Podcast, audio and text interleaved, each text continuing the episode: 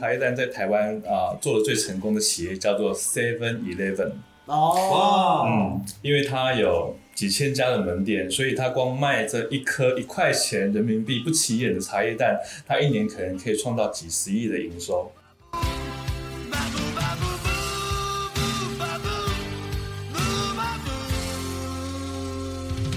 当时的交通，嗯，极其不发达，也没有所谓的嗯四轮驱动哈，完全是靠两脚摩擦猪啊，是带着猪，生啊生猪活的，活的，活的贩卖，的确是挑是挑着卖，，然后赶啊赶赶着卖，赶着哇，这个这个画面，啊，你你你可以想象这个画面是吧？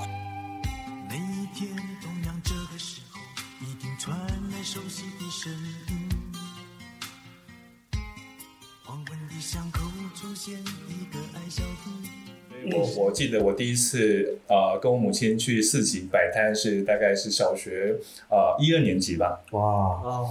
真的，这这真的是 年代久远。呃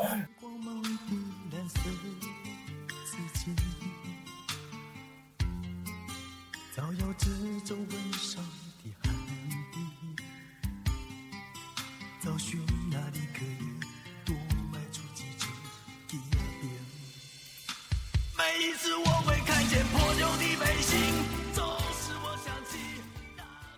啊，台湾是一个水果很盛盛产的这样一个地是诶一个地区，对。然后，嗯它里头还有香蕉呢，的确啊，我从后门走出去啊，就是一大片的香蕉林，对我还自己摘是吧？啊自己摘啊，对啊，就我自己去摘啊，特别有趣，对。哦我，就感觉讲，规个兄弟啊，到遐就甲我讲啊，你还倒回来？我讲啊，我厦门过来，他讲哦，就无容易啊，我讲是啊，所以讲他们会提供给我非常非常多，非常友觉得你大老远去不容易，啊，对对对，我觉得这。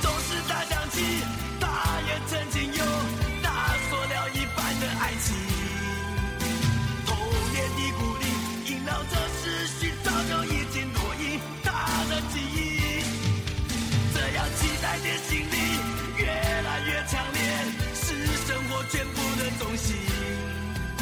现在他只有努力地去摆平。Hello，欢迎大家收听本期的黑熊电台，我是 Tommy。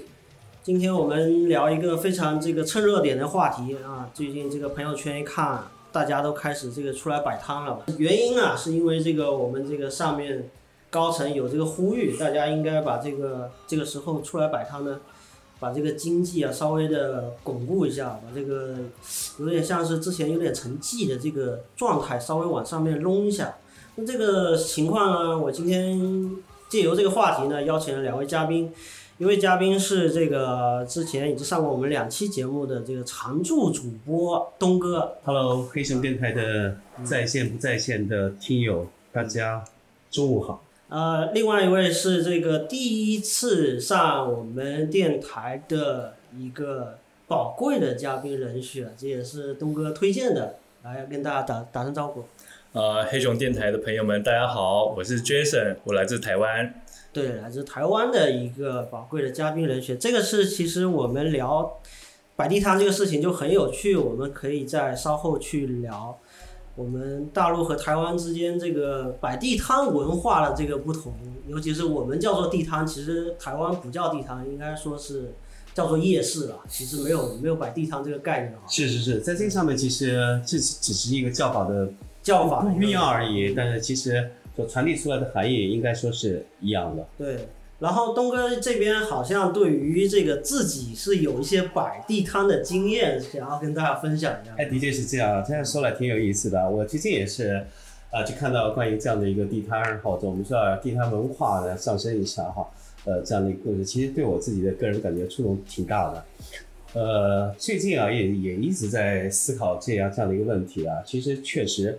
呃，整个疫情期间对中国大陆啊，包括我们说呃这个新这个地球啊，所有的一些对啊，这呃全世界的经济，对对对是会带来非常多的一些影响，尤其在经济层面上面。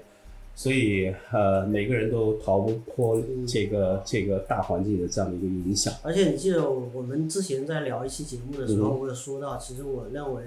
我们的经济好像被踩了一个刹车一样，因为疫情嘛。是因为对，类似我们说叫黑天鹅事件是吧？？呃，你不知道什么时候会出现什么样的一种状况，我们都不太确定。那么这样的情况下底下，其实对于很多人来讲，可能打了一个措手不及啊，真的是不知道是怎么去应付。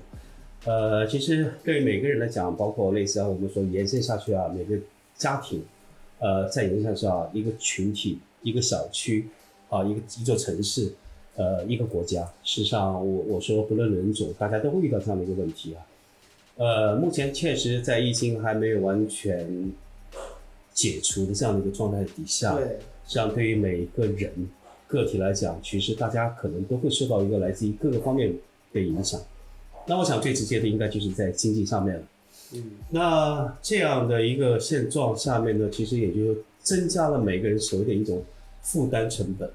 我所说的是负担成本，也就是可能你在这个上面的这个所谓的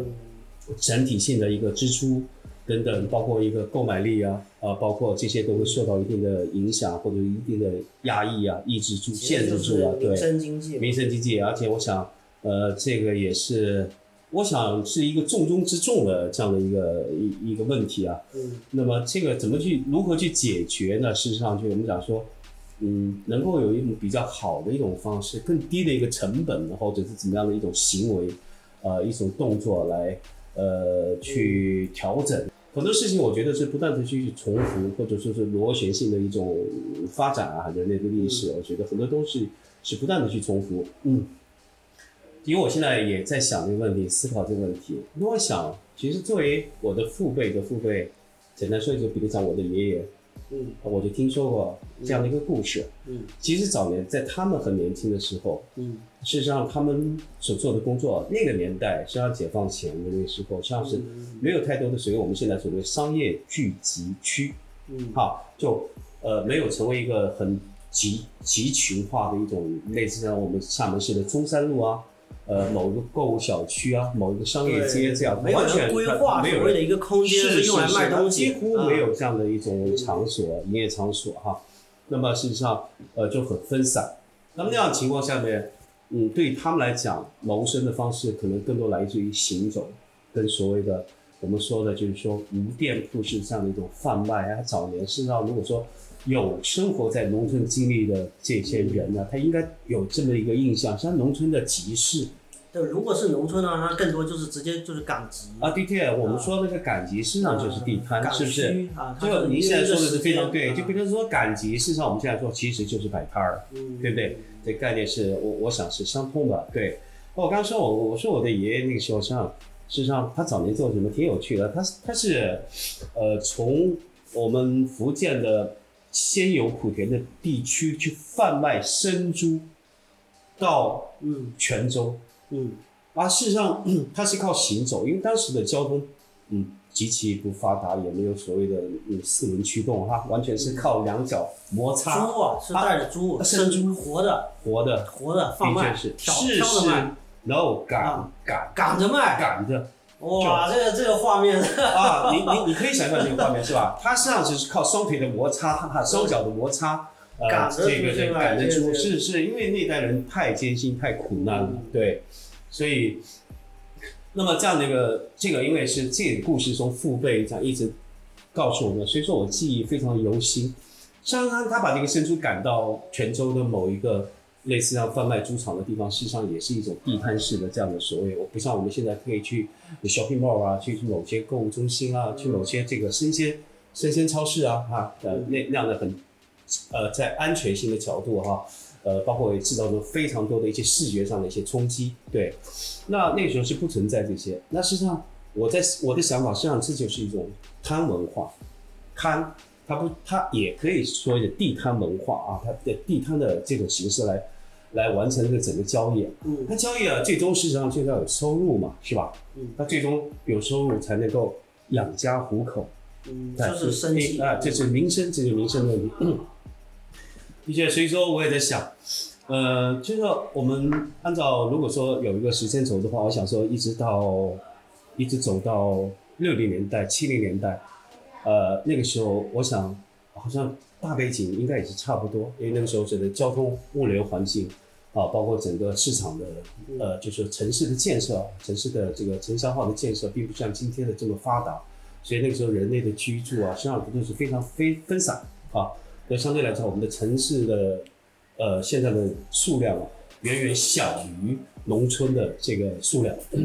所以在这个过程当中，其实我们大量的所谓的这种呃交易啊商业的形式，还是借助于地摊文化，我们说说行走这样来完成。那我想这个没有太多的一些变化。我们再说到八零年代、九零年代初吧，就刚才主播在说的我自己的一个个人的一个经历。呃，当时事实上在九零年代初，我自己挺有意思，那个时候就自己白天是边工作，有一份稳定的收入。呃，当时确实可能有一颗不安分的心啊，一直试图想说做一些自己想去做的和挺挺有意思的一些事情啊。呃，年轻有冲动有激情啊，不会去考虑太多，就就直接去去做了。对，那当时事实上，我就会在我们厦门的湖里区啊，厦门的听众应该就知道，厦门的奥利库，嘿，一条街啊，嘿，啊，我的去买那个马克杯，真的是菜市场的门口。呃，当时实际上纯粹的是为了体验，是想说，嗯，去去寻找一种感觉。那个其实就是一种我们说现在说的地摊啊，就是摆地摊。那那也是我人生当中第一次自己去体验到。实际上，你，并没有给我带来太多的一种所谓的经验也好，或者感悟也好，或者触及灵魂也好，都都都没有存在。那并只是说不是为了生计的。的确是，所以说你并没有去太多的一个记忆深刻的一些东西啊。呃，也没有被什么人赶啊。呃，相对来讲是没有，因为当时事实上在那个背景底下是不太存在说，我们说现在我们说大陆的这个城管这样这样的一这样的一个嗯。呃这样的一个对，呃，那么一直到真正我自己是以为了谋生嗯。啊而去从事地摊，应该是在九零年代的中期，对，那个时候事实上我已经是属于个人连续创业者这样的一个身份来不愧是前浪。来来 这个呃呃经营也好，或者说是努力也好，去为自己嗯，呃去做一一个努力，对。那么当当时时当时是卖什么的？是啊，当时呢啊，就是卖的我现在的行业，就是还卖我是卖的眼镜啊啊，哦关于啊，当时把眼镜摆到地摊上去了。是是是，哦啊，当时也是呃也是我们说叫街角智慧啊，突发奇想也好，也就是说我自己会想天马行空的想说，我这个嗯呃势单力薄，个人小小的一个创业者，事实上是蛮艰辛蛮悲苦。我记得非常清楚，我当时我把自己的新浪微博改成了 ID 改成了一个摆地摊的人。啊，我想说我是地摊的前辈，哈哈哈哈。呃，当时呃我自己会跑到这个我们厦门的江头建材市场，哎，我记得非常清楚，我去采购了一块很厚的一块漆合板，那么裁成一半，哎，考虑到场地的限制啊，我摆的位置呢是在厦门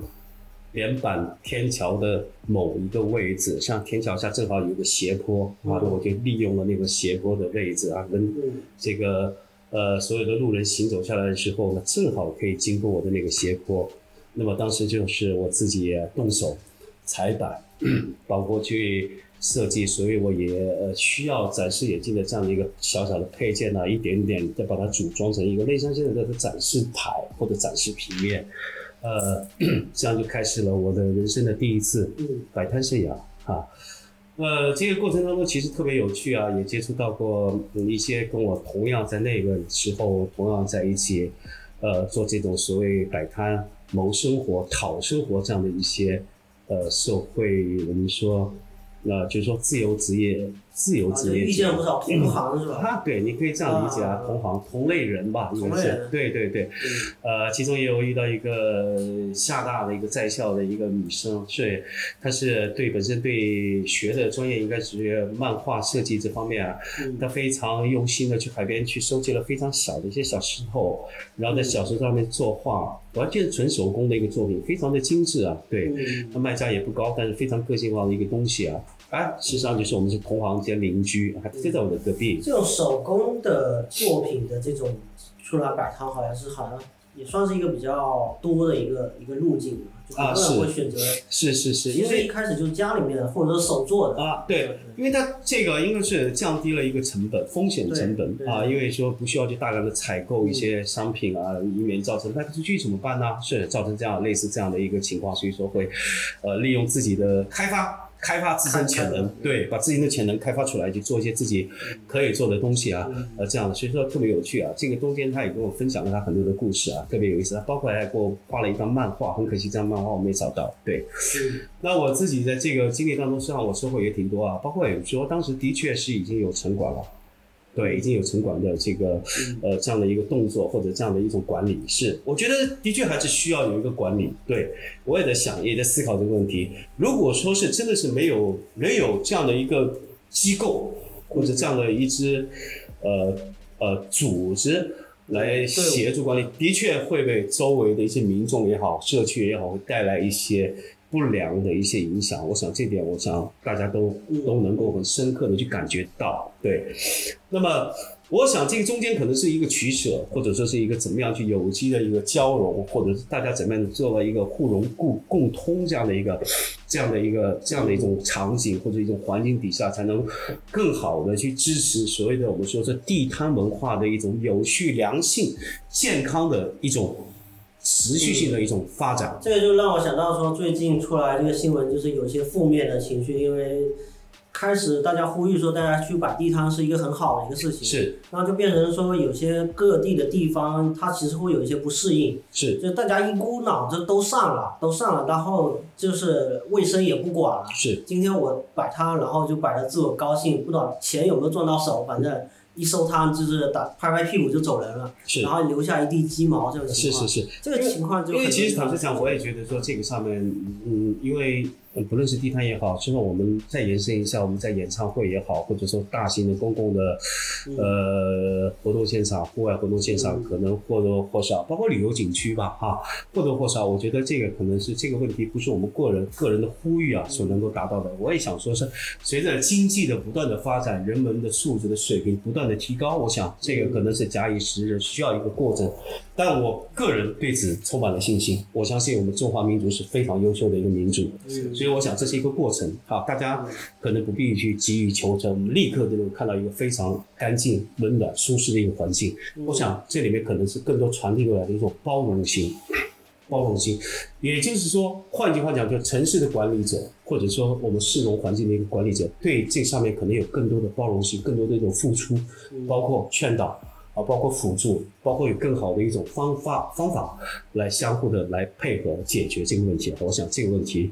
嗯，会做得更好，会做得更好。呃，也就是我的态度是觉得，嗯，必须要有有序的管理这样的一个机构或者这样的一个部门去协调到参与到呃关于地摊的这个文化进来。嗯，我想早年作为中国经济不可或缺的民营民营私企的这一块呢，我想应该说是现在来看是不容去。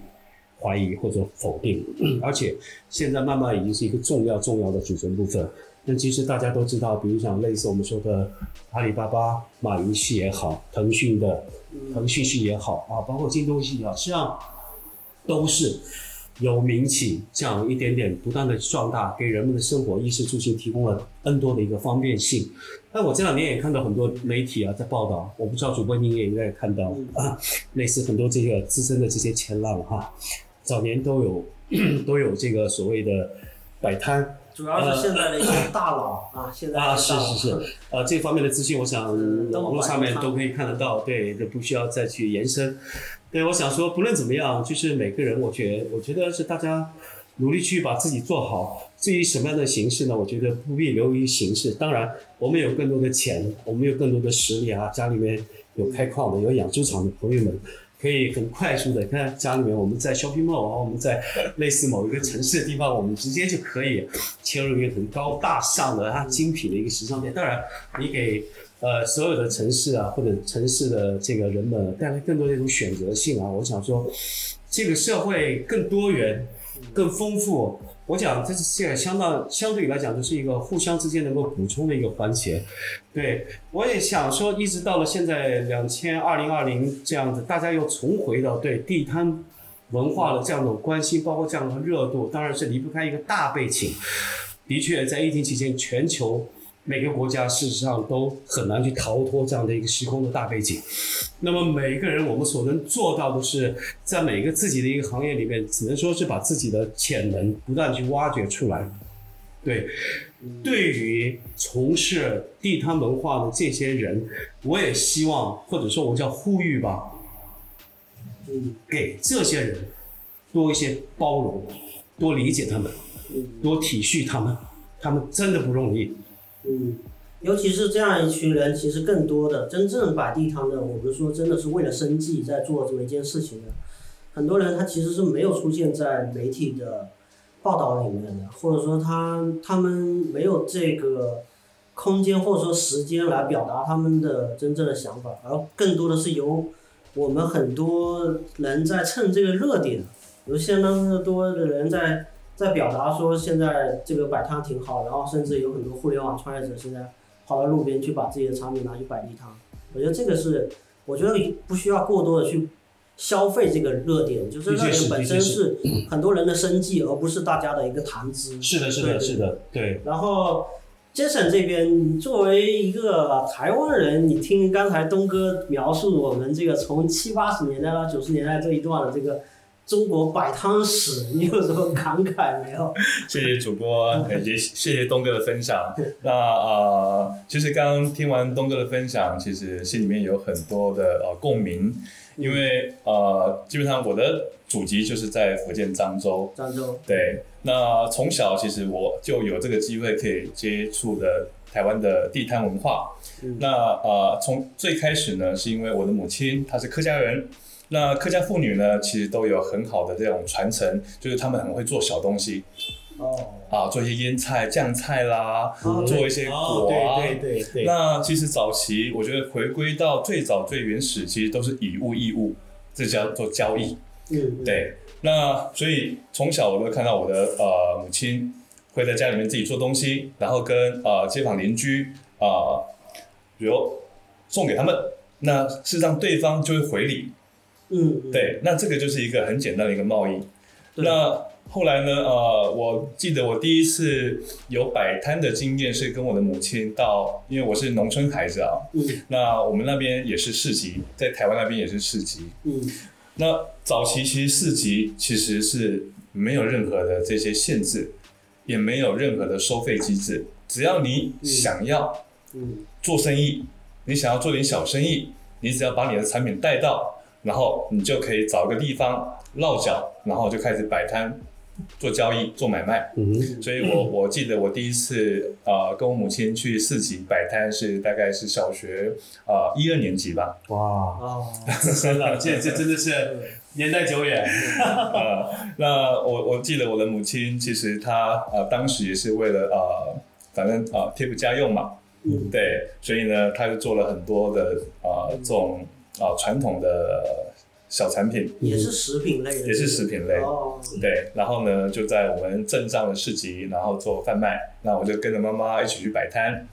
那呃，刚才东哥有分享他摆摊的经验，那事实上我个人第一次创业其实就是摆摊。嗯，哇，真正的摆摊人来了，真正的摆摊。是呃，我记得是在我高中啊、二年级的时候，那我呃高中二年级那一年，我就利用暑假的时间，两个月的时间，那而且都是选定在啊、放学之后，那啊、我跟我的学弟两个人呢，我们就去台北啊、去批发了一批的这个服装。啊，就是像我们现在可以蛮常看到美国职棒大联盟啊，啊，或者是哦。NBA 啊，哦，啊这些球队的球衣，对，那刚好那一段时间啊，这一个呃风潮其实蛮盛的在台湾，嗯。对，年轻人都喜欢啊，OK 这些美国职棒大联盟啦、嗯。NBA 啦，或者是美式足球啊这些球队的球衣，嗯，对，所以我们当时就去台北呃批了这些服装。那我们当时选定的地点是在呃，我是我的老家在台湾桃园的大溪，但是我读书是在市区，嗯。所以我们当时是选选定在桃园火车站前，啊，因为了解。过去在台湾来讲，火车站周边都是最繁华、最繁荣的地方，人潮最多。这这个好像跟大陆有点类似哦。是的，嗯，是的嗯，那当时呃，我就跟我的学弟两个人，然后就带了简单的这些呃摆摊的用具，然后呢找了一个店，找一家店店门口，我记得当时摆摊，台湾有一个呃，在桃园有一个温蒂汉堡，那也是美国的连锁汉堡品牌，啊但这个汉堡品牌已经好多年前已经在台湾已经啊、呃被麦当劳、肯德基给打败了，嗯，所以当时我们一开始就在温蒂汉堡的门口嗯就摆了摊子。嗯那我觉得那个过程其实呃挺有趣的，短短两个月时间，第一个我们也学了经验，嗯做生意的经验。那第二个也交到朋友，因为很多的客人其实他跟你买了一次两次之后，嗯哎，就变成朋友关系了。嗯，对，那当然呃，当时摆摊在台湾，即便到现在啊、他还不是，他法律并没有认可这个事情。对对对，对，所以呢，你呃基本上你是没有承租店面的状态底下，其实警察还是会来取缔的，还是会来开罚单的。了解。所以呃，当时就是摆摊的过程，也有跑警察，在台湾我们讲跑警察的这个经验。哦，对就是有人出来喊警察来了，对，大家就跑了。就大家卷铺盖就开，是，不过相对来讲，台湾的呃警察，就像呃现在国内的呃城管嘛啊啊，是是，对，那其实还是比较人性化的，就是他可能还是会给你一次、两次、三次的机会，会柔性的劝导你，说这个事情是啊、呃法律所不允许的。你如果真要做生意，你应该去租一个铺面，嗯。那警察就管不着你，你可以。对，你可以呃去贩售、去销售，呃合任何合法的商品。台湾的警察是号称这个整个亚洲地区比较温柔的，啊，对对 对，其实警力部队，啊，特别有意思啊！我因为我我自己在骑行台湾的时候，我就特别能够感觉到那种家的温有暖，没有知道吗？你还是直接到所所谓的铁马驿站，应该是骑啊不不不，其实除了铁马驿站之外，其实我在骑行环骑台湾的时候，更多的补水、呃进食的过程，实际上很多都是在派出所，我们叫做完成的。对进局子。对。对，直接进。在在我们在大那么其实在大陆的感觉就是说你进局子了。啊，是是，其实，在派出所里面，你可以看到很个性化，它有非常，我类似我我在应该是在中部的时候，有看到警局里面，实际上它的墙上有很多温馨的卡通漫画，嗯。然后警局里面有，啊、我我们应该叫派出所是吧？派出所呃了解，呃，里面有打气筒，嗯，有打气筒，像这这个是就是一些便民的，非常非常的细节的一些东西，那么警员会给你提供你所想要的，他们所能提供的，比如讲，呃，你的一些呃个人身体护理的一些，类像创口贴啊，或者说是呃舒缓的一些药品啊，还有当然补水啊，香蕉，然后台湾是一个水果很盛盛产的这样一个地一一个地区，对，然后警察局里头还有香蕉，的确啊，我从后门走出去啊，就是一大片的香蕉林，对我还自己摘是吧？啊，自己摘啊，对啊，就自己去摘啊，特别有趣。对，哦我，就感觉讲，几个兄弟啊，到遐伊甲我讲啊，你还倒回来？我讲啊，我厦门过来。啊，伊讲哦，就我讲是啊，所以讲他们会提供给我非常非常多，非常友觉得你大。老远去不容易，啊，对对对，我觉得这稍微补充一下，我也觉得特别有意思啊。包括刚才呃在分享台湾好朋友在分享的，其实我忽然让我想起来湾仔码头这样的一个品牌，嗯。水饺。嗯。呃，我我我我如果没有记忆错误的话，这个创始人应该是东北的一个嗯，大妈。好像是，她是在香港那边，在香港。在摆啊，在码头为了养家糊口，自己做手工水饺，带着他的女儿在夜深人静时候去贩卖，嗯贩卖。当然，它是主成成品去贩卖，对。嗯那么，实际上它当最终是还是依靠口味，我们说的这个好东西，呃，吸引了很多。当然，它这种地摊实际上是在香港。我们刚刚说聊到了说，在中国大陆聊到台湾，实际上在香港地区实际上也是不被允许大陆咱们那个做那个辣椒酱的那个啊。老干妈，老干妈啊，了解了解。那么实际上他也是就是蛮悲惨的，就是警员一来，香港的警员一过来，他实际上也是要赶紧要把摊子收起来，然后推着摊子就跑。所以说，呃，每一个风光的品牌或者是创始人的背后，可能都有一段很心酸的嗯过往。嗯 OK，呃，刚刚东哥讲提到这个湾仔码头，那其实我这边也有一个我自己啊、身边的朋友的一个经验，摆摊经验，他是摆摊成功的，因为我们今天是要分享地摊经济嘛，是是，啊、怎么样可以让在疫情之下，让啊、老百姓可以有更好的这一个哦收入来源。嗯，那我记得等一下，我打断一下，请听众们现在注意，接下来这部分是付费的这个时段啊。这个这个这接下来那个没有付钱的，请这个节目听完之后给我们这个点赞留言啊，这个数字三连啊啊，这个接下来是付费环节啊，请请杰森继续。啊，谢谢主播。呃，是这样的啊，我刚刚提到就是我高中的时候有摆摊的经验，那当时其实啊、我们对，高那次你们自己摆摊有赚到钱吗？有有多少钱。对我一个暑假两个月，那平均一个礼拜摆摊大概三天的时间，那整个暑假结算下来，我跟我的学弟大概赚了十几万台币，哦，收入不菲啊，呃，收入不错。不错啊。对啊，对啊，对啊，我记得当非常相当不错啊。我记得当时呃，我们呃摆摊的时候，我的同学在麦当劳打工，那时候算时薪，一个小时大概是啊、还不到七十块钱台币。嗯，嗯对，那所以如果是换算我们的呃时间成本，其实我们的收入其实相当相当高了。嗯，对，这打工的就是不如创业的啊，这还是不一样。对但你要这样想，其实背后所付出的，嗯，那其实谁做谁知道。对对对。那我现在分享就是我自己的啊、身边的一个好朋友，对。那他叫做小三啊、嗯。大小的小，高三的三。嗯。那我记得最早的时候，他啊、他有一份正职，他是在设计公司工作，嗯。但是呢，他是利用下班时间，嗯。他在我们桃园中立火车站前，嗯。那当时他是在啊、火车站前一个店铺，他跟他租了门口右边柱子的这样一个空间，那一个月的租金啊、他啊、当时是算啊、一个月的租金大概是三万块钱台币，嗯。所以经过了 N 年之后，在我念高中时期，我摆摊是不需要付钱给摆摊的店家，但是呢，经过 N 年之后，哎，店家也发现摆摊反而摆摊的人赚的可能比他门店做生意的人还多，大家一起分享分论一下。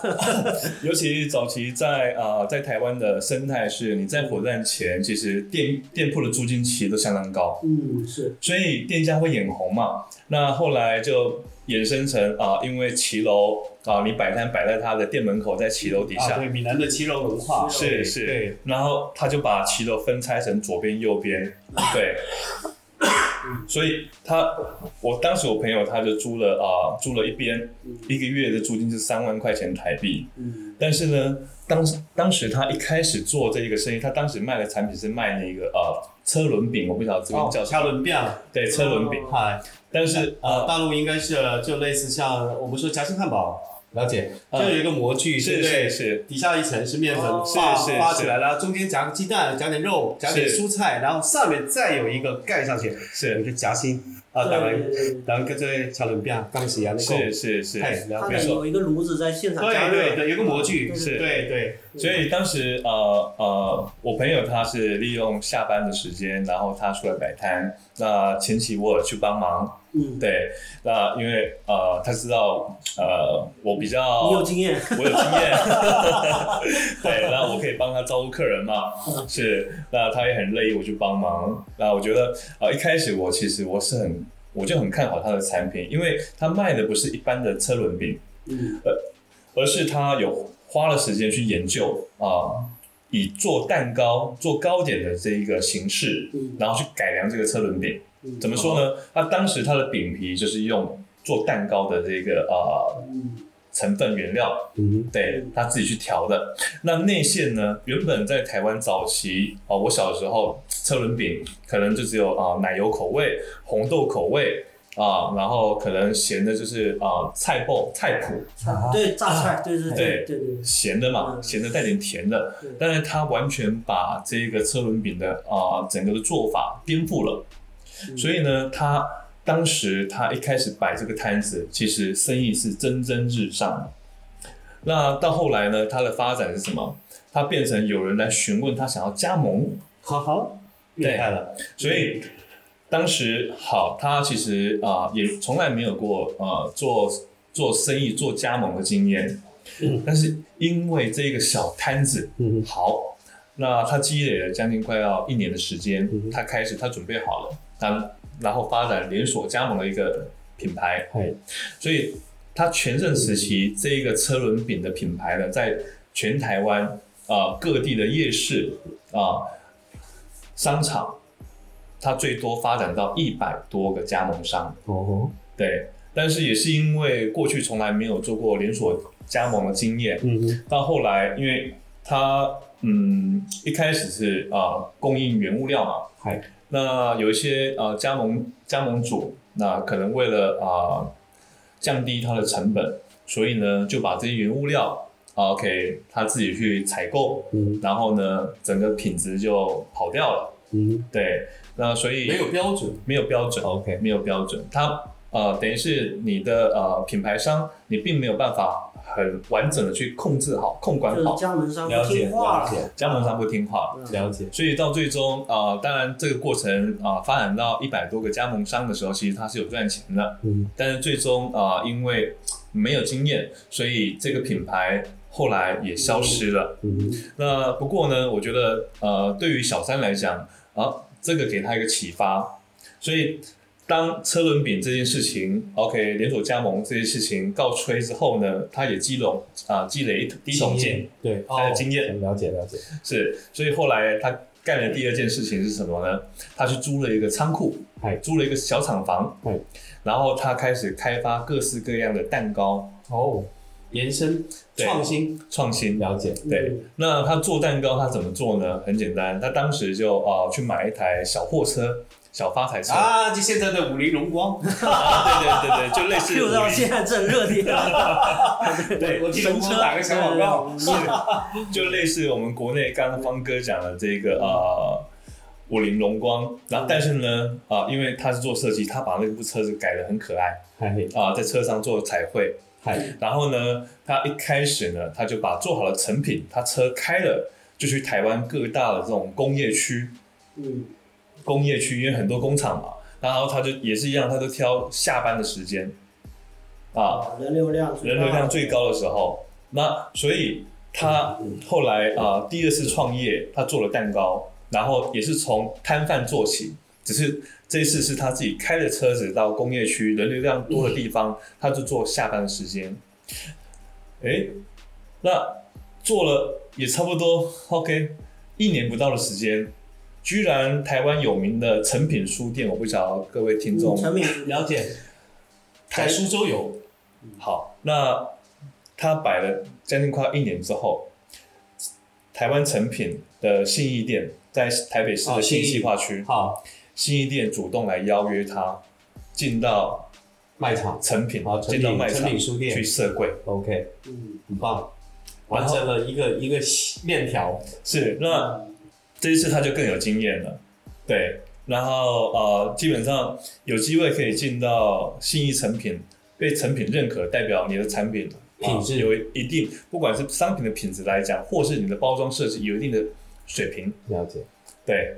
大纲领一下，说到这里啊，我突然想起来我自己在台湾骑行台湾呃骑行台湾的时候一个感悟啊，刚才呃朋友台湾朋友在分享的时候，我觉得呃我我在骑行的过程当中遇到到今天为止让我记忆犹新的一一件事情，实际上我是在应该是在阿里山的路路路路程的时候呢，嗯，真的遇到一对夫妻，事实上是沿沿着公路在叫卖，实际上他的东西。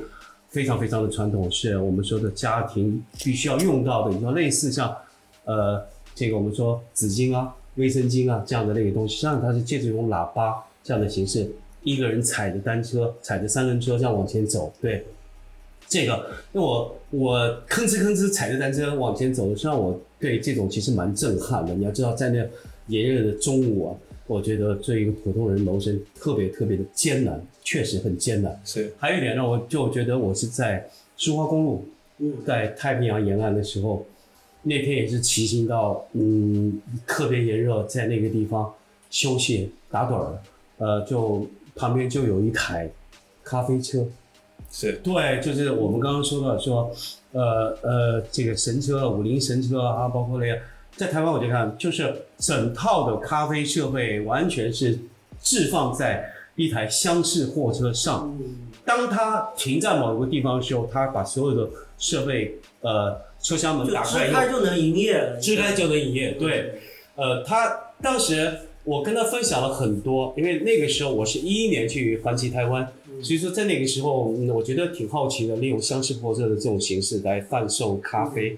嗯，跟他做了很多很多的分享，觉得特别的开心。然后他还告诉我，他来自潮州，那时候我就特别感动。我说我的天哪，我在我在苏花公路遇到了，呃，大陆来，啊，潮州嗯。后来他告诉我，呃，台湾的潮州，的确，台湾有个潮州就在屏东，哎，对，所以说啊，我想想，这个其实特别就是这个可能不断的，我想说的就是说，嗯，当你去行走很多不同的地方，会给你有很多的新鲜、嗯意外感。对，这是我想现在说。啊 OK，您继续。是，所以其实，在台湾有很多名店啊，他们最早的起步其实就是一个小摊子嗯啊、包含刚啊东哥分享的，那呃，就以我所知道，比如在台湾啊、台湾的以前有一个呃北宜公路啊、它是北宜公路。北宜公路 OK。对，那北宜公路它的特色就是它有啊、我们叫做九弯十八拐，它的路况、十八馆对对，其实并不是非常非常好，但是早期呢，这却是一个啊、北部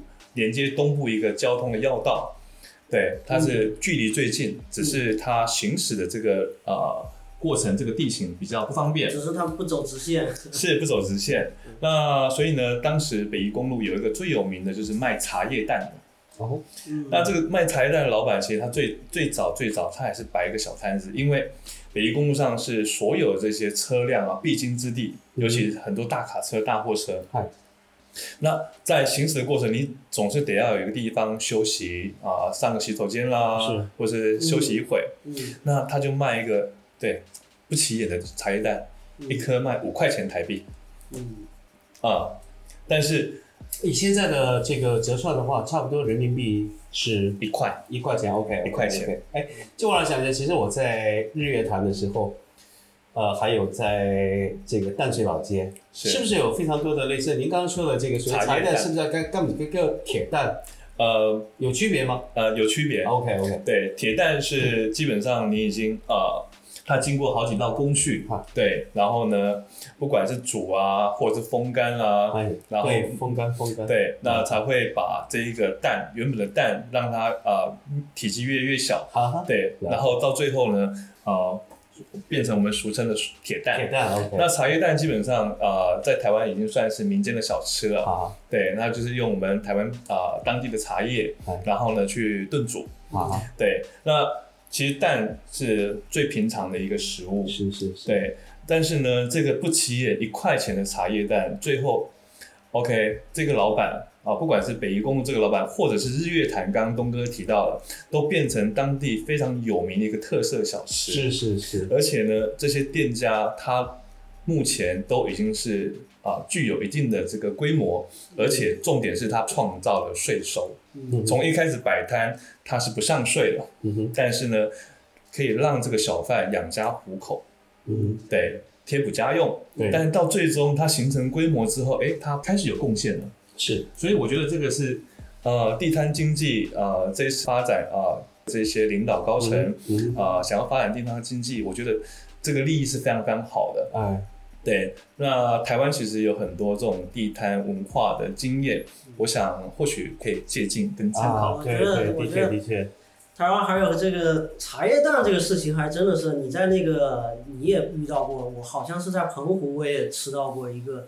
非常这个地道的，也是可能它都已经几十年历史悠久的一个茶叶蛋，反正都是名店，去那的人都是必须要买的一个。然后我就觉得，而且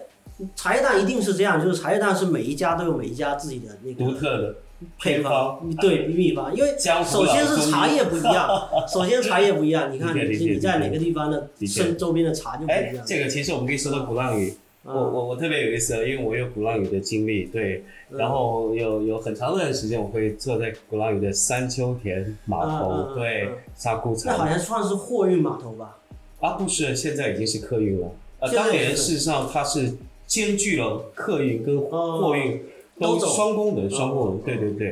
因为我很长的时间是在沙湖参北头呃，去跨廊嗯做这个呃南宫的茶叶蛋。嗯。对，那事实上，我觉得茶叶蛋在很多的地方嗯。都是，因为它是一个，就像刚刚我们说的，它是一个非常普及、大众化的食标，便于携带。嗯。特别有意思，我我记得早年有一次出差在火车上面，真的是看到我对面的一个一个这个乘客，真的火车一到一到站点儿，就买了六个还是八个的茶叶蛋，真的就是一气呵成啊！那简直看了我都惊呆了。我说这这太厉害了，就是配了一瓶的水而已。对，它真的是可以解决温，就可以让你吃饱。对，对对对对，所以说我说茶叶蛋这个东西，其实不论于呃台湾也好，大陆也好，我觉得它在每个年代好像都是一个经久不衰的一个，的确是的确是民生产品啊。对对对，所以说刚才您在分享是说关于茶叶蛋，实际上我我我在澎湖湾的时候，其实也都没有看到你说的那个澎湖，但是嗯，嗯对是在一个小岛上面。嗯啊了解了解，对，呃那在台湾本岛，实际上我我刚才也说了，就是真的的茶叶蛋的这个文化，实际上它是很，因为因为很多大的企业它不太会去做，是是不是？是那所以说好工业化呃的的生产是茶叶茶叶它本身的很特别符合具有摆摊的那个气质，它是是，摊摊气质啊，它真的有这么一个文化在里面。啊，所以说，其实因为这个成本不高，本身不高，然后呢，可以做出不同的风格。就像主播刚刚说的啊，我们添加不同的茶叶啊，我们是一个打入中出草药的文化，都药膳茶叶的啊，的确是，的确是啊，药匣子对这个风格的都有。对，我觉得这也是一个不啊，对，不错的其实可。以可以 可以去不断的加以延伸。就像刚才我我们在分享的说这个呃车轮饼、车轮饼，其实我觉得它也是在传承的过程中去创新，创新之后才有的新的一个机会。是的，但是大家其实不用去忽视忽视到一个最根本的一点，就是说它首先是传承，而且这个传承是基于一种很草根的形式出现。是今天如果说我们在商场里面可能基于成本的因素，它做不到。嗯我不知道我的理解对不对哈，嗯也可能就是说那个成本会加加加大以后，事实上这种农这种所谓的这种产品，它就抑制住了，它可能很难去产出或者是表达出来。对你只有时候说在摊文化里面，它可能会形成某一些一种很个性化、独特化的一种商品啊，特别接近我们民生的这些产品。那经过嗯这些人的不断的去改良、创新，一直往前去推动、推进，对，我觉得这个摆地摊，如果咱们认真讲的话，摆地摊这事情，我会正经觉得说，正经说正经啊，了解。真的有点像互联网创业，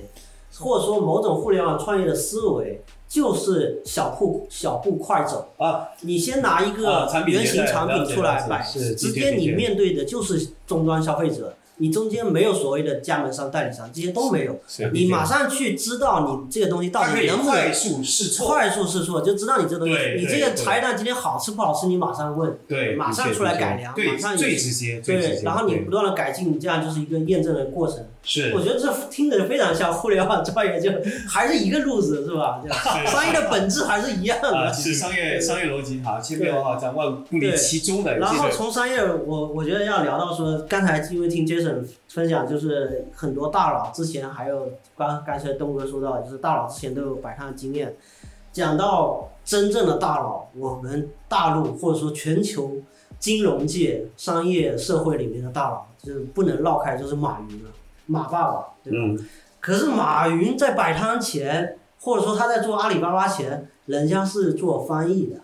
他开的是一个翻译社，然后翻译社就是不怎么挣钱，要为了这个养活团队，不得已去批发了一些义乌小商品，开始了去摆摊。你想想，他后面做的是什么？你后面做的是阿里巴巴，他后面得名不是靠，不是说做的是翻译的工作，而做的是电商，电把这个商务，哎，你说他在摆摊的这个过程中是不是这个？我我倒是觉得是这样的理解啊，我不知道对不对，但是我啊我想说用我自己的想法跟跟大家哈，跟在座的来分享。第一，其实每个人的职业生涯、人生的职业生涯，坦率讲，嗯，很多来自于偶然。对，来自于偶然。我我我我非常相信这个有一句话哈，其实人生大多数是来自于偶然的结合，偶然的一个结果啊，并不是像我们预期设想。但我从小我就想当科学家，我从小想当画家。嗯，其实坦白讲，那个是儿童时期的一个梦想。当你一旦进入社会以后，残酷的事实必须让你去面对人生。现实是骨感但我身边的很多朋友，事实上真的，他们现在所从事的职业，可能是跟他们当时初中风马牛不相及，太正常。我相信大家都会有这种感悟。嗯那首先，我觉得可能也是某一个人因为某一件事情，他首先自己有设定一个目标，比如讲个人创业者，我们说摆摊也是个人创业者，是。他首先是有个人的这个目标设定，我想做什么，这他一个目标，可能在这个过程当中会遇到非常多的问题，嗯。但是之所以会成功，可能他坚持了他的一个信念，他无论如何要走下去，坚守下去，要实现他这个梦想。我们的小梦想，当然不是王健林说的那个大梦想哈，嗯凡人难以企及的那个梦想。那我们想说，很简单说法说，比如想说，他愿意去为了这个梦想，他愿意去付出更多、更多的可能性去支持他的这个梦想。所以在这个过程中，你刚才说的，而马云他最终他可能这个呃 idea 很早他就形成了，我必须要去在互联网上面有所动作，有所行动啊，做出我自己的一个想法，沿着他的目标设定。就像你刚刚说，他早年做这个所谓翻译社，对不对？因为这跟他的跟他的教育背景有关系他就是一个英语老师，对不对？我们大家看到他口才好，的确好嗯对，这个是个人基因啊，很多人模仿不来，嗯对不对？然后其次再加上他的受教育的所谓的专业性，他就是嗯呃做英语，所以说很自然他就去做了这个，因为是最最简单的，我就做类似像翻译社，对。那么这个过程中遇到问题之后，可能是所有人都会面临我要去调整。我要怎么做？嗯可能他在他知道，因为马云没有打电话给我，所以说我也不知道说他当时的想法是怎么样啊，对不对？那打给你也不一定会说吧？啊不，我不一定会接了，说句实在话，是吧？那，我也没空，对。那这个逻辑就是说，我们现在想说，就他肯定当时是一定是有设计他自己未来的想法是怎样，对，所以说他去调整，再去。去，你刚刚说去义乌啊，去批发一些小商品去去卖，实际上只是想说把这些收入，他不不不会去当成说去谋生、填饱肚子而已，他只是要支撑他的梦想，让他去做。那所以说出发的角度可能会不一样。当我们说类似像马云这马马马云同志啊，呃这样的这样的呃人，他他在讲，因为可能是比较少少数吧，或更多人摆摊。我想啊、呃基于我摆摊的个人经验，我想仅仅是糊口，不是每个人饭吃。去摆摊都是能够致富的，的确是的确是所以我觉得也不需要去拔高，也不需要去描红，对，也不要去它本来就是那个样子，我觉得它就是自然生态一个环境大家所要的东西可能是大家觉得更多一个包容心啊，这这这个它本身不是一个我们现在这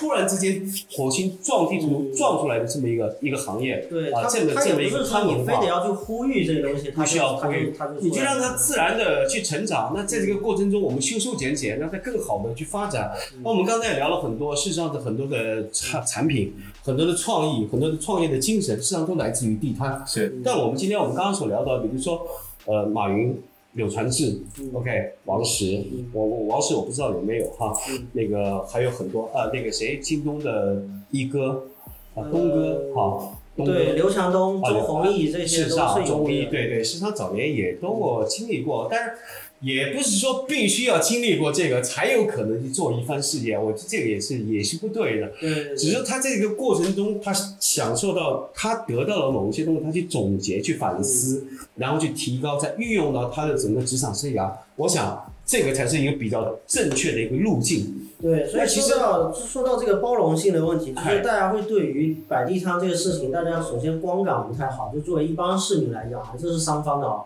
市民和这个管理者和所谓的地摊的业主、嗯从业人员。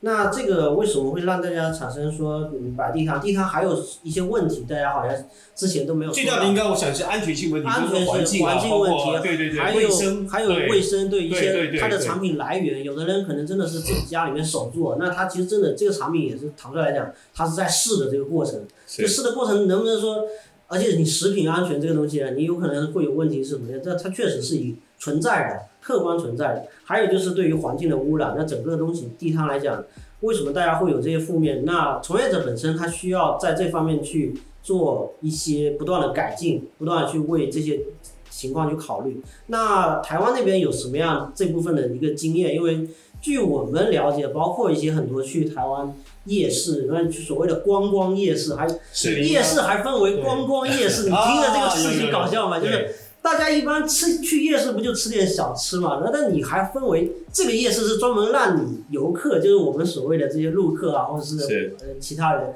去专门看一下、体验一下。那这个就有些比较有意思的地方，就大家认为每一个台湾夜市它好像相对来讲会显得比较干净，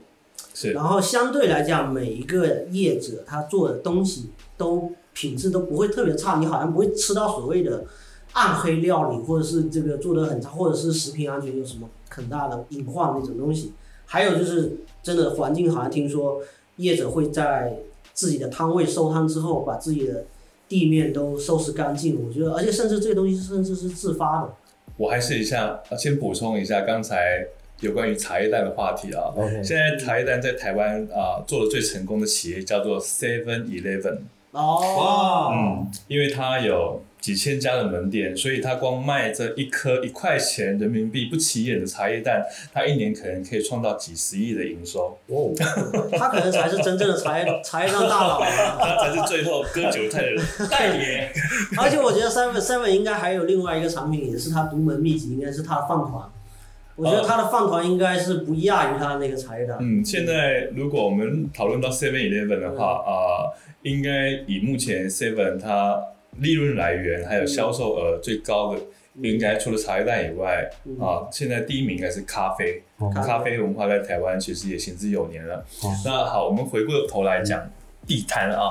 那其实从我小时候啊、跟母亲去摆摊的经验，嗯。那包含我念书的时候自己去摆摊的经验，嗯。到现在刚才啊、主播提到的夜市经济，对，至于夜市经济跟市场菜市场，我指的是菜市场啊。嗯这个文化在台湾其实现在是非常非常的啊、嗯盛行的。嗯那所以呢，呃，基本上进到菜市场也好，或者进到夜市也好，其实它都有给你固定的摊位，那你是必须要付这一个、呃摊位费，摊位费。嗯那这个摊位费就包含了清洁、管理、维护，啊哈，那甚至还有这一个呃你产品的这一个把关。是，嗯那所以一般早期在台湾啊、比如说我们讲摆地摊啊、事实上可能就是啊，你你没有更好的这一个出路啊、那你可能只是为了想要啊、赚点小钱养家糊口啊，或者是赚点零用钱，但是其实发展到今天的台湾呢，在菜市场也好，或者在夜市也好，嗯，其实产生了很多这些呃是不是隐形的富豪已，经是大佬了？隐形的富豪。今天一收工回去就在那个豪宅里面喝喝起咖啡了。是的，是的，他他来摆摊的时候，他可能你看到他开的是五菱荣光啊，啊，但他下摊之后，他可能他也是替你服务的时候也是满头大汗对，啊。那他他摆完摊回到家，出门他可能开的是 B N W、Mercedes Benz、奔驰，啊，甚至哎呀更有宾利、劳斯莱斯都开出门了。了解，哦，对，那事实上，其实台湾的夜市文化跟这一个呃菜市场的经济，其实现在是发展的其实非常好。对，那早期有很多人，因为他 OK 可能创业失败啦，嗯那或者是没有更好的这个专业技能，他可能就选择到市场或者是到夜市去做一个小生意。嗯，去碰碰运气。应该说计程车啊，包括这个对夜夜市摆摊儿都是首选，是吧？是，那就呃，刚才主播也有提到，就是说，其实这个就好像你今天摆摊，其实就就像呃，我刚来，我记得刚来大陆的时候，一直听到有人在说啊、就是我们国家领导人在说这个万众创业。嗯哼，啊，对，嗯，其实如果真的可以好好规划这个摆摊这件事情的话，嗯。其实你可以给这些呃平民老百姓一个机会。嗯哼，你第一个先解决温饱的问题，是，第二个，假如它的产品确实很好，嗯那有可能啊，今天不管他是卖吃的，还是卖手工艺，或者是卖其他的产品，有可能从这个小摊摊呢，它可能可以变成十摊、二十摊、一百摊、两百摊，嗯。变成一个规模经济。嗯。我觉得这个不仅是可以解决他个人问题，甚至可以带动周边的这些效就是应。创业，它可以低到就是从摆摊也是创业部分，就是这也完全也算是创业。是的，嗯，因为我觉得呃，我自己嗯，因为生长在台湾这一这个土地啊，嗯那在这一个环境里面，那我们确实也接触到很多嗯呃朋友，嗯他们就是从从零开始，了解。从一个小摊开始。我我有一个印象，呃，早年是不是有个台湾有个说法啊，就是类似像说，第一卖冰，第二做牙医，咁唔知講公公话，呃，第一美第一冰，賣冰，第一做做醫醫生生，咁唔知對唔對？是的，啊，其实我们说起来说卖冰是不是叫也叫地摊文化的一种？是的，没错。了解了解，OK OK。因为早期其实，在台湾我们有看到呃，对对 对，呃，有一首歌《老兵卖冰》，呃，当年得过台湾一个一个呃金马呃就在歌呃歌曲的节目金曲奖金曲哦奖，刘真，我是非常喜欢那首歌《老兵卖冰》，啊，非常嘶哑沙哑的一个声音，传递一个老兵卖冰，类似有点像就刚就刚上来我哎，赶快赶快，我有艺术哦，对，所以台湾的市场文化包含夜市文化，就像啊刚刚主播有提到观光夜市或者是观光市场，嗯。其实现在那个都已经又上一个档次了。对，对，等于是那好像就不是说仅仅对于所谓的本地人开放，就是大欢迎更多的人来是来来体验。是，那其实这些所谓的观光工厂也好，观光夜市也好，观光市场也好，其实反倒是呃，都是针对这些外国的友人到台湾去游玩的时候，嗯，那变成他们现在必到的一个啊、景点之一。对啊，对啊，对啊。嗯对，像其实我专门去的时候，我没有专门会去选择这样的地方去打卡。我也求证一下，这个地方是不是非就是必去的？非去不可非去不可。因为我觉得名声在外的那几个夜市，粉甲、六合啊之类的，就是我觉得我安排行程的时候，我没有说我我我最终也没有去，所以我就觉得是行程安排。如果说我刚好到晚饭或者是吃完晚饭夜宵的时候，我刚好如果在附近的话，我就逛过去一下就就好了。那如果说没有的话，那我就不用特地去试。那我也跟你来佐证一下，这东西是 怎么样回事。咱咱说点说点这个真实的这个情况。啊、我觉得对于普遍台湾人来讲的嗯话，其实呃这些重点的这些观光夜市，比如说士林夜市啦，士林夜市，啊逢甲逢甲夜市啦，嗯啊、或是高雄的六合夜市啦，那这夜市其实一般台湾人其实不一定会嗯，常去。就有点像我们厦门中山路啊、曾厝啊，早年的是人和，的是的。对，嗯。厦门早年的人和，实际上本地人不太需要，包括包括曾厝安，其实对对对我们说，其实像网红打卡点，包对括游客会游客会集中区游客了。啊，集中营类上，像本地人都不太去。我现在每个城市可能都差不多。是，所以这边也跟呃我们广大的听众朋友分享，如果以我个人来讲的话，嗯。我在台湾，我如果去逛，我会去逛台湾的传统市场，好好，对，嗯，台湾传统的菜市那怎么。分辨呢？就是说它没有这个名气在外的这种感觉，你一看就是觉得挺陌生的。哎，这叫什么夜市那种？对对对，就比如说你在观光指南上看不到看不到的对这些讯息，在孤独星球上 也看不到，这可以反向筛选。啊，对对，反向筛选一下。是，那往往这些传统市场呢，其实你可以找到更多啊、更传统的台湾味道啊、台湾的小吃啦，嗯台湾的小东西。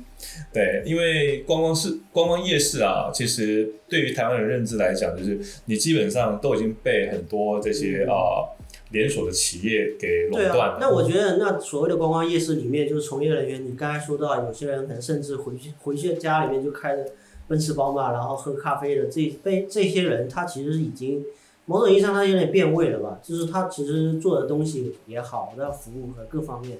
是跟我们之前概念里面的夜市或者说做摆摊来做为了生计做事情，这个好像有点不太不太一样。是，其实，在观光夜市，我啊、以我们台湾人在看的话，其实呃有很多的这些呃摊贩啊，或者是店家，其实他已经形成这种规模化、企业化的经营了。嗯。对，那而且他可能甚至形成了这样一个圈子。那你作为外面的一个人，想要进入这样的圈子，一定是门槛非常高的。我想，是的，是的，所以呃，我觉得这个部分其实已经呃已经失去你你要鼓励一般老百姓去接触地对摊，所有的人去，我们刚才说到了，就是说你作为创业的一个路线也好，或是。者你作为个人养活养家糊口也好，你去的一个方向，但就不是那种观光夜市，是。是能够让你去 去摆个摊的。是没错，啊、这个也是我觉得蛮有意思的一点，这个也是我们绝大多数人不不太了解的一部这部分。是的，的确，嗯，其实我们现在在做这个，嗯，所以地摊摊文化，其实整个我觉得好像并不是说目前，呃，突然灵光一闪出来这么一个东西啊。当然，大家说网上是一个，我们说叫恶搞也好，或者说调侃也好，当然这是仅仅是一个情绪的发泄。嗯其实我想呢，更多的从业者，嗯我们说其实，我说职业没有高低贵贱之分嘛，其实每个人都在从事自己所从事的职业，然后我们往小了说养家糊口；往大了说啊，为社会做点自己的贡献，对不对？嗯那这些也这些从业者，他们其实没有太多的时间来调侃。嗯因为他们很辛苦，的确很辛苦。你要知道，当所有的压力都集中在你一个人身上的时候，嗯那不是说你今天在一个公司、在一个机构里面所能承受的。比如讲说，你今天是网站的一个美工、一个程序员，你今天是商场的一个售货员，你今天是一个企业的一个中层干部，呃，你你可能仅仅思考的是一个其中的一个环节而已，对吧？那其实作为一个摊者，我们说摊者，对，嗯，他其实上实际上他是我我个人的觉得他是一个制造者全，家的一个重担就是他是一个制造者，嗯实际上他是一个从零到没从没有开始一点点嘛变成一个有形的东西，嗯或者无形的东西。比方说我们今天要提供知识，知识变现也是一个路径的，是吧？他真的是靠自己的强项或者自己的技能、自己所所学、所所掌握的一些东西啊，为大众提供一项服务了。嗯呃，正如说我们说早年说八零年代、九零年代那个时候说个体经济是一个中国市场经济不可或缺的一个部分，到后来变为一个很重要的一个部分。嗯。其实我也觉得这个社会应该更宽容一些，嗯。把所谓的这种个体绝大多数的这些所谓自由自由职业者、嗯。社会富裕人员、社会闲散人员，嗯。其实这个定义挺多的。这样核心其实我们说说到底，自己谋生，嗯。自己为自己找饭碗，嗯。这样的一个群体，我我我真的是想说呼吁啊，或者说能听见的这些听众，能接触到你今天在你的小区门口，在你所路过的校园门口，在你所走过的商场门口、街道门口、街道旁，真的你多奉献出自己一些力所能及的，给他们多一些关爱，嗯。我觉得这个社会会更温暖。对，我觉得就很多在现在朋友圈里面蹭热点的这些，就是其实都是很多的中产家庭嘛，或者说中产阶级。因为面对这个热点，大家的做法可能是觉得这个话题挺有意思的，然后也赶个趟，然后就作为一个自己的调侃，或者说把自己的一些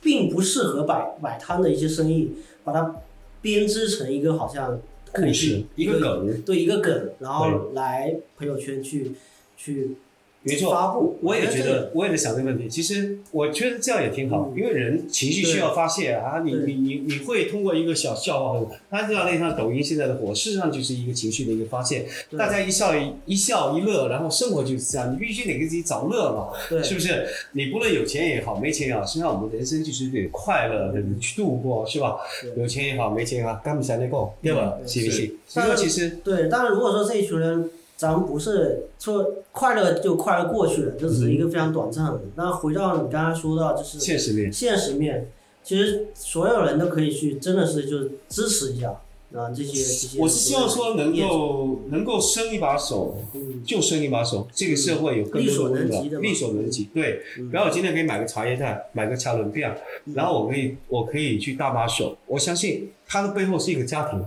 嗯他有他的他有他的长辈，他有他的晚辈。嗯，然后事实上，我们还是说小家好才有大家。对，而且而且所有的人都是在一条船上，我觉得这个是很多人就是没有的确是意识到，他的确的确是的确是很多人会觉得说那是他们就是所谓的低收入人群的某个收入的来源，跟我没有关系，实际上跟所有人都有关系，就好像息息相关。对，就好像疫情刚来的时候，大家会觉得我是这个地方的人，那个地方的人出的事情啊，跟我们这地方没有关系。实际上，最终整个世界都连在一起，所有的经济都停摆了。这个时候，你说你没有关系吗？每个人一定都是受影响那如果说小这种业者、这些摆摊的人、从业者，他的经济改善了，那整个社会的经济也一直也一样是奔着一个改善的这个状态去的。事实上，以这么多年来，因为我自己的工我自己的工作经历是，因为我是在九零年代的初期啊，嗯我就是在中国大陆，因为那个时候在可口可乐，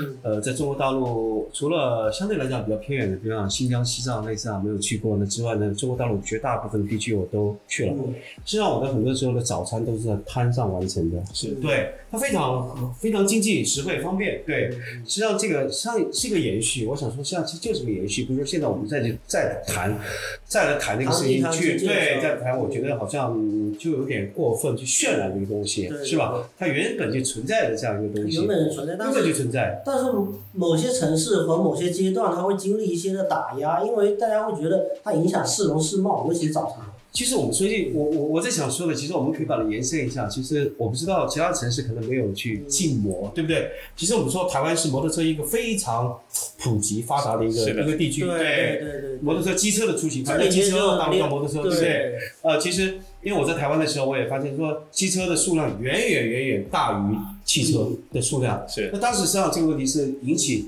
管理者也好、民众也好，很多一些矛盾对立的一些看法存在，是不是？对。呃，大家得了一个结论，可能说是在管理上面会出现问题啊，包括这个话题会很大，但是我们说起来那它和这个地摊是有共通点。有共同点，对管理的时候真的有共同点就是忽然想到，这真的有共对对对，管理的时候应该怎么管理？怎么去管理？是干脆是一刀切，咱们把东西取缔了。啊，这个实际上是蛮考验一个城市的一个管理者的，他所谓的一种管理的一种办法或者是一种方案、解决方案。对，嗯最终的目的事实上是为了给民众更多的方便出行也好，方便他们的衣食出行啊等等各方面，带来一些更多的便利性跟一些可能性。我觉得这点是对，必须要去考量的。对对，而且便利性，有些人的唯一的出行工具就是汽车。机车、电动车。对，我们说电动车，对对，包括前段时间我们说的头盔，啊，头盔啊，对对，头盔事件事实上也是这个问题，实际上有大量大量的所谓像买不起买不起四轮的，我就买两轮，对不对？这个我觉得就是一个，你说到之前说到那个递进的发展，就是未来一定是看好的，就是这我感觉是一个阶段性，就是台湾其实。在骑机车也好，骑摩电呃，这叫什么电动车也好，都是必须要戴头盔的。这个是不戴头盔是违法的行为。那其实我们是刚刚立法来去做这么一个推动。那在这之前，大家其实讲白了没有这个法律的一个一个条文在这里。啊，法律条文跟所谓的这个社会公约啊，我觉得实际上是这是应该说可以稍微给它切割一下啊，对我觉得就是一个分分为两。对但我想说，随着人的这个经济实力达到一个程度以后，他的自我保护意识会增强。我想这这点是应该是会有 会有对，需要给大家传，就像我们一开始骑车的时候，有很多人觉得说不需要戴一个头盔，对戴个头盔多影响我的发型啊！我是是骑个车出去这么帅，你这个对对对影响太太大了。但是慢慢的了解更多的时候，你就会发现，骑车戴头盔这么一件事情，不是说法律规定你需要去戴，你如果不戴会罚款，不是从这个层面去思考的，而是从你自己出去是为了保护你自己。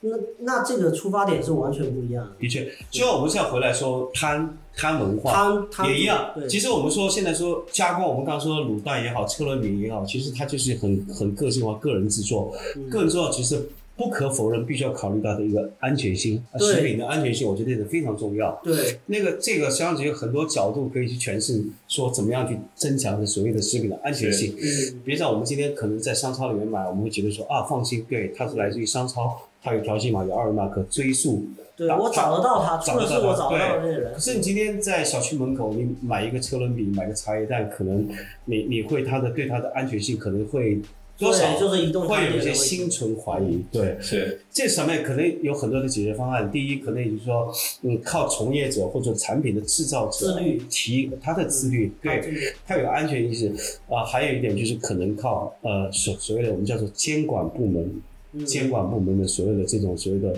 配合，嗯。呃，在也就是说什么齐抓共管，嗯，齐抓共管，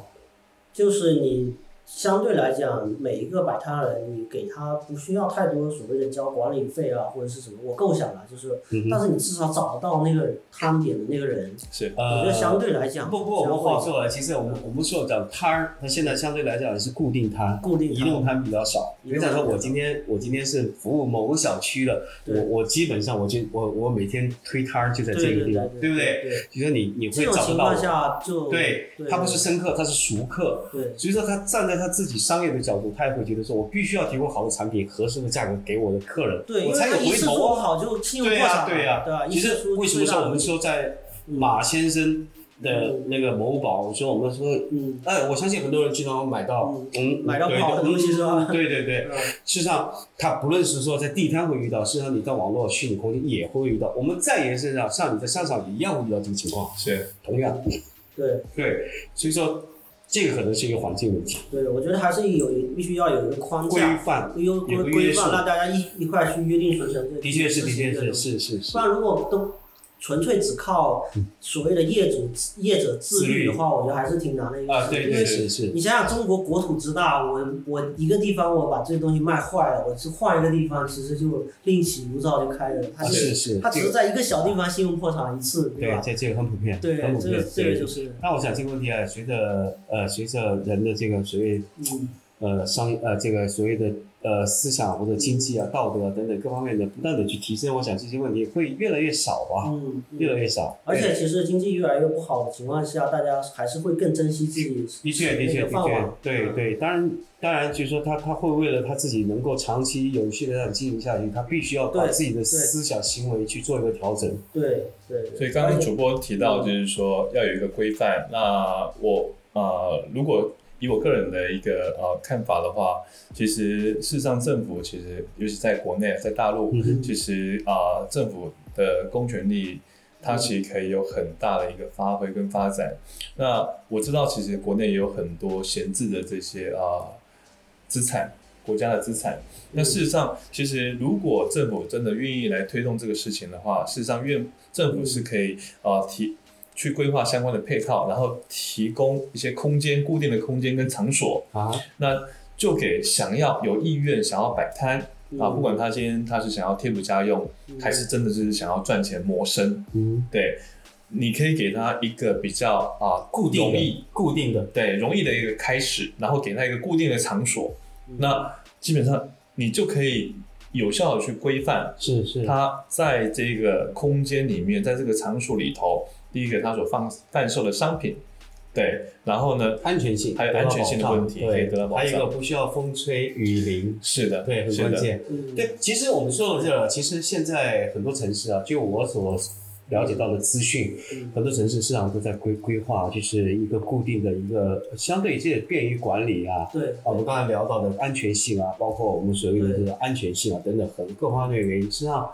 我我觉得也是各级地方政府啊，都是真的是很尽力在解决对，这个民就是动。态的在更新的过程，是是是，不断的不断的去调整嘛，任何的事情总是会出现新的问题啊，不断的去变化，不断出现问题解决问题嘛，对对对对，出现一个解决一个，是是这样的一个过程，对嗯对，嗯，行，那我们今天是不是差不多聊到这样啊？那也感谢这个东哥再次做我们这个常驻主播啊。啊，谢谢谢谢，我也很愿意啊，如果有机会的话，我我我愿意分享一些关于台湾骑行的一些文化哈，包括嗯呃中国大陆所有的一些呃关于我自己所感兴趣，当然也要说所有的听众愿意来我们的黑熊电台，对，好，愿意来跟我们的主播 Tommy，然后呢，希望这个电台作为我们厦门本地的一个传播我们本地生活的一个电台，能够有顽强的一个生命力，能够提供更好的一些优质的一些音频的内容。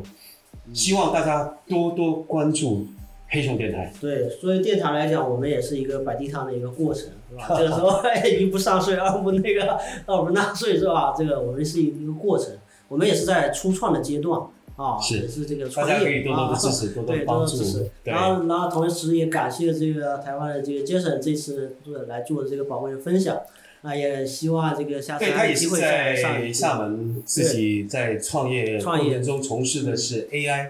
对人工智能高科技创业的这样的一个一个优秀青年。对呃，今天也谢谢呃主播 Tommy，然后还有东哥给我机会呃出体验电台的初体验。对那今天真的也很开心跟呃各位听众分享台湾的这个摆摊地摊的文化。那事实上呢，其实台湾摆摊的这个文化，其实还有很多包含，其实在国外行之有年的跳蚤市场，其实在台湾其实这几年也是非常的蓬勃，嗯因为台湾的大环境不景气，对，嗯所以这种跳蚤市场的呃存在，对反而也创造了另外一个呃商机生态嗯生态。是的，行，那我觉得这也是这也是另外一个，就是说我们可以以这个话题作为未来的一个一个开启这个话题的一个方向啊。我觉得这个挺有意思，它是一个某种意义上是一个先进的经验。对，就是因为你经济不好的时候，你会尝试更多的这种开源的方式。是的，对，不是有句那话吗？最好的时候也是最坏的时候，对最坏的时候是最好的时候。洗牌的时？啊，对